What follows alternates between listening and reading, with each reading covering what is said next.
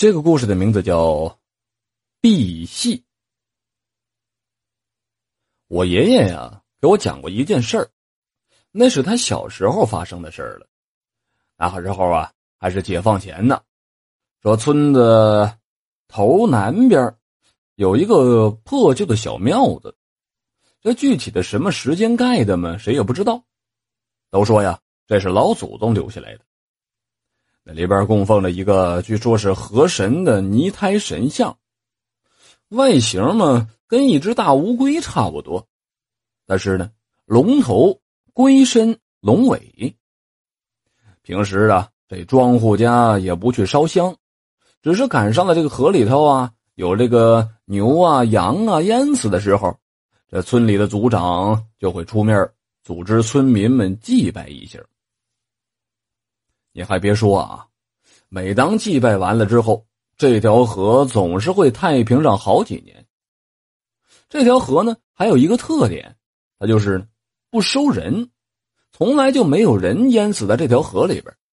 大家伙都说，这就是河神护佑着。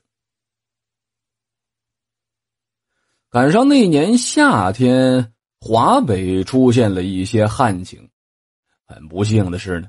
我们的村子正是旱情最严重的地区，庄稼呀，眼见着就要全都旱死了。这一年是啥也落不下了，又时逢时局动荡，那根本就没有人管老百姓的死活。村长跟村子里边的几个大户商量之后，就决定了去外边请几个道长回来做法求雨。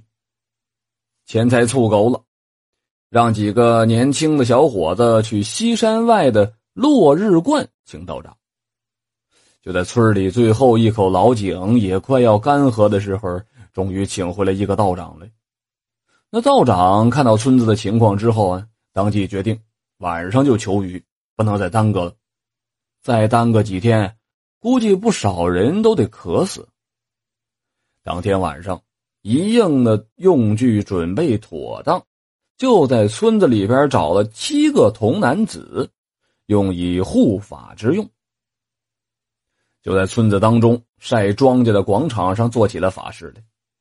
我爷爷正好是那七个那童男子之一。根据那道士说呀，刚盘上腿儿在地上一坐，自己就什么也不知道了。旁边围观的人见老道士一人手上拿着剑令。嘴里边不知道说的是什么东西，你说了也怪啊！刚刚还是月明星朗的天空呢，忽然就好像被一大块黑布给遮挡起来了似的，那真的可以用伸手不见五指来形容啊！紧接着，天空当中就传来了轰隆隆隆的闷雷声，这下可把村民们给乐坏了。只要下了雨，那庄稼地就有救了。那道长还在不停的脚踏钢步，手挥着剑令，就好像在指挥一群看不见的人在行动似的。突然，那老道长喊了一声“射”，是话音刚落，天空当中咔嚓的一道惊雷就响起来了，紧接着豆大的雨点又开始往下掉，众人欢呼不已呀。在欢呼声当中。老道长本来微笑着的脸，慢慢的凝重起来了，做事让众人安静下来。在众人安静下来之后，一声声的龙吟声夹杂着惊雷的声音传到了所有人的耳朵里边。那声音就好像是从村头的小庙子传过来的。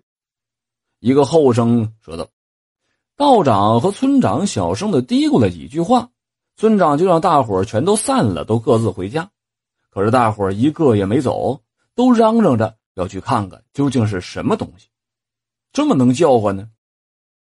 道长看了众人一眼，就说：“想必这也是一种缘分。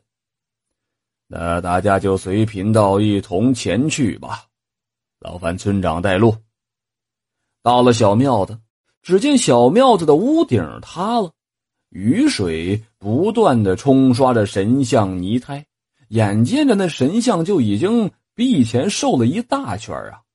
道长让大家躲得远远的，一个人走进了神像，用随身佩戴的剑法刮着神像上的泥土。片刻的功夫，小庙子一阵强光闪烁，一声巨大的龙吟声响彻云霄，硬生生的压过了惊雷的声音。一个龙头、龟身、龙尾的生物从小庙子里边飞了出来，直冲云霄。这下可把村民们给吓坏了，一个一个的撒丫子就往家跑啊！也没有人去管那个道长的死活了。那个神物在空中一个劲儿的盘旋着。冲着天空当中阵阵龙吟，那道道的惊雷就跟长了眼一样，直接劈在那个神物上面。我爷爷说呀，那一晚上全村子都能听见那个神物的叫声，有的时候是惨叫，有的时候是怒吼，最后随着一声惊天动地的炸雷，那个神物的叫声消失了。第二天清晨。胆大的村民跑到小庙子去看，发现了那个道长。只见那道长端坐在地上，已经化羽成仙了。这一夜究竟发生了什么，谁也不知道。道观接到消息，来人把道长的尸体搬走，也没有找村民们任何的麻烦。大概是过了能有几天吧，全村人都做了一个梦，梦里边啊有两个人。一个是头上有角，穿着一身金黄色的衣服，那一人呢，正是那去世的道长。这两个人在梦中给村民们道谢。原来呀，那小庙子里的神像是龙争六子的赑屃，在宋朝的时候啊，就随一位高僧修习佛法，后来高僧圆寂了。他就来到了村子南边的河里，一直潜修着。那天呢，正是自己渡劫化龙的劫数。万幸呢，道长在最后的紧要关头，拼了自己一生的修为，帮其渡劫成功，化身八部天龙。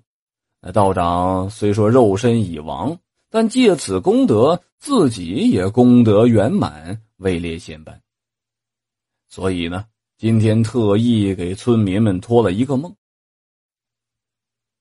故事到这儿呢，也就结束了。那村头的小庙子现在还有，里边的神像也变成了青铜铸成的，只不过不是一个，而是两个了。一位是八部天龙，一位是那仙长。好了，这就是。赑屃的故事。